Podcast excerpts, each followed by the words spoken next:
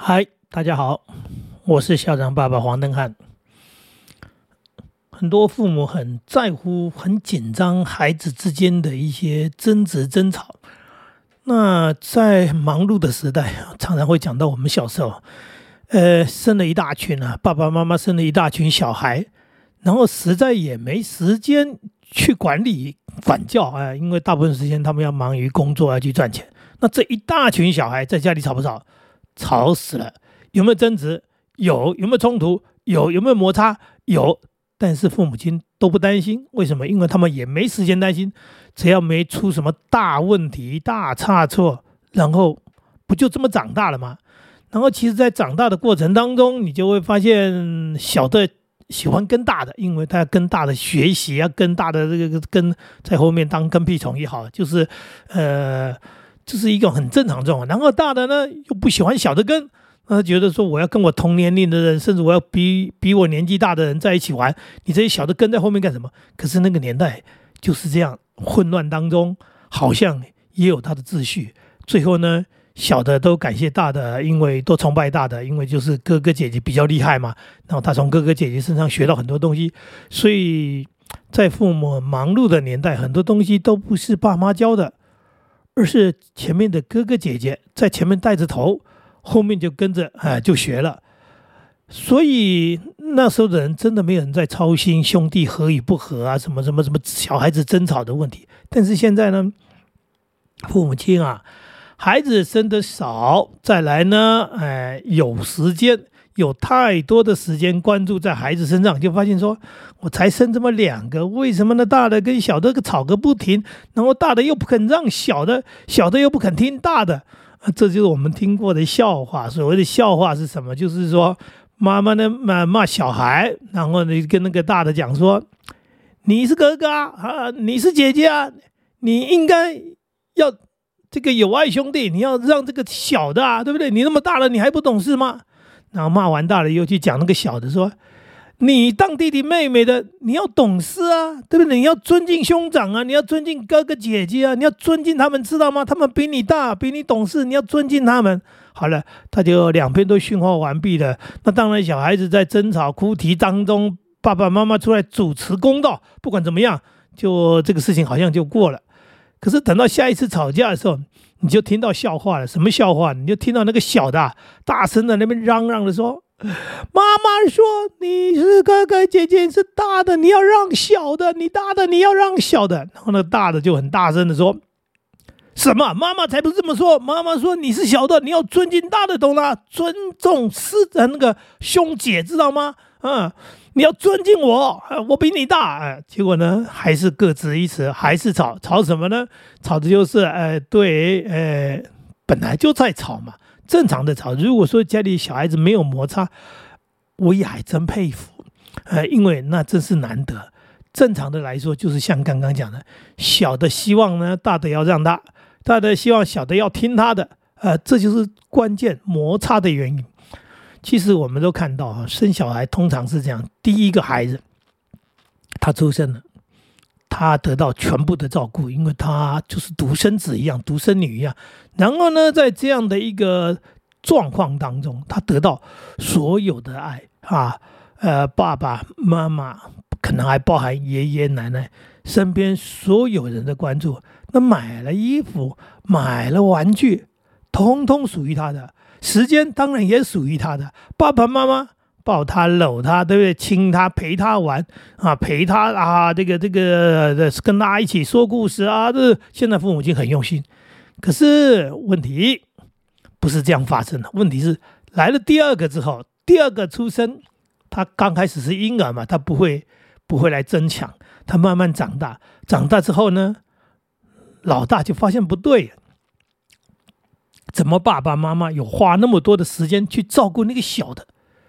那我我本来是得到全部的时间跟照顾嘛，怎么现在分了那么多时间去照顾那个小的？然后呢，不只是这样子，继续长大呢，还原来属于我的东西呢，什么变成两个人的啊？要分他一半啊？要让他玩，甚至上甚至爸爸妈妈又说刚刚那一句话了啊，你应该要让他，你懂事啊，你应该让弟弟妹妹啊。他就觉得这个剥夺感太重了。我拥有的东西被剥夺的、被抢走的不止一半，甚至是超过一半。为什么？因为爸爸妈妈通常呢，正常的爸爸妈妈都会花比较多的时间去照顾小的。为什么？因为小的比较需要照顾嘛，就会看到说啊，大的这个你也会了嘛，哈，你长大了，这个你可以自理，这个你可以自己处理，这个你可以自己照顾自己。所以呢，他会多花一些时间去照顾小的。他有错吗？没错啊，爸妈没错，因为当初。照顾大的时候花更多的时间，他是全心全力只照顾一个，现在还只是分一些时间来照顾小的。可是，在大的他的眼中，他的心中，他看到的，他的感觉到的就是：天哪，我的爸爸妈妈被抢走了，抢走我爸妈的人是谁？就是我的弟弟妹妹。然后呢，还叫我要爱他，要让他。这个实在是很难处理的情绪，很难处理的感觉啊！就是我要牺牲那么多吗？所以他们，嗯，如果你你是年轻的爸妈，你可能有感受到这点。你说，哎，你怎么突然间发现大的变幼稚了？他本来呢，长着长着长着，你觉得哎可以的，越来越大了哈，我可以自理的。刚刚讲到，哎，很多事情自己会做了。怎么弟弟妹妹出生之后，然后他退化了？他退化什么呢？他他也要抱，然后他也要喂。啊，就是说他本来自己吃饭的，然后他就发现说，哈，爸妈在喂弟弟妹妹，那那那我呢，我被摆在一边，所以我就装小了，所以他就变成突然间本来会自己吃饭的，就变不会自己吃饭了；本来会自己上厕所，就退化变不会自己上厕所了。很多本来自己会做的事情，在爸妈的称赞之下，他很高兴的说：“哎呀，我长大了，我会。”这时候突然间他不要长大，他不要会，因为会就代表爸爸妈妈会花。比较多的时间去照顾那个小的，那他的感觉就更差了，所以他宁可来争抢。那来争抢呢？当然就是刚刚讲的第一种，我就装装小嘛，我也小啊，所以我也要照顾。所以爸爸妈妈你们也要关注我，你们要花时间在我身上，不能老是照顾弟弟妹妹啊。这是孩子正常的成长的情况，也就是说，人同此心啊，人。都在想到我拥有的东西被抢走了，那我如何呢？不要说抢回来，如何能够多得到一点？那所以他就变成这样的一种情况，就是说刚刚讲的变幼稚了、退化了。还有呢，当然就继续更大的问题就来了。这一段哦，可能父母亲还能忍受，继续再来就是刚刚讲的争执、争吵的问题，因为孩子继续长大，本来那个小的比较小，还没有力气跟大的这个争执，然后呢，继续长大之后呢？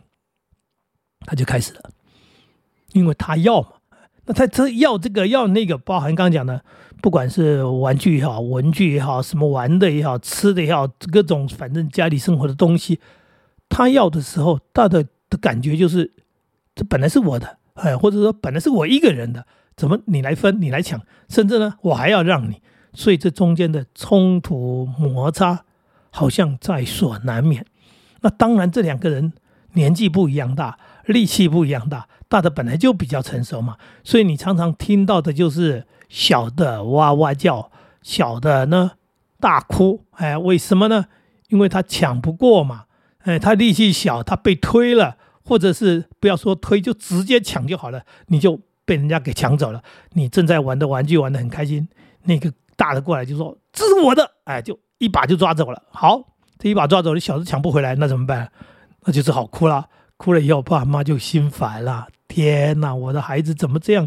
本来两个都是可爱的天使啊，那尤其那个大的本来已经很可爱了，怎么突然间变成一个野蛮的哈？不管是男生女生，就说：哎，你怎么突然间就变成这么不讲理了？然后很野蛮，而且用粗暴的方式在对待你那可爱的弟弟妹妹、弱小的弟弟妹妹，你这个太过分了！所以呢，讲道理当然就要讲说，你要让他。那不然呢？生气就要责骂大的，通常小的比较少被骂，因为小的就哭，呃，哭，他也不用讲太多道理，他就是一副弱者，被欺负、被霸凌了哈，对。然后这个大的呢，那个那边，因为他他他没哭嘛，哎，他力气大，然后他在那边很愤愤然的就自我的好，那爸爸妈妈就生气了，心想说你讲的什么道理？这都是我的，是我买的，我买给你的。那我买给你，怎么变成你的呢？对不对？当初给你是你一个人，现在两个人，当然是一人一半了，或者叫做一起玩。可是小孩子有时候很难一起玩，为什么很难一起玩？你必须了解他们年龄上有一些差距。例如说，呃，我就看过我孙子之间的那个情况，那个大的他们堆积木，看到弟弟来，他说爸妈说要一起玩，他就说好，弟弟来一起玩积木，他就开始跟他弟弟玩积木。可是弟弟怎么玩积木？弟弟小了两三岁，弟弟玩积木就是把积木啪，哎，通通对对，把它推翻了，把它扫倒了。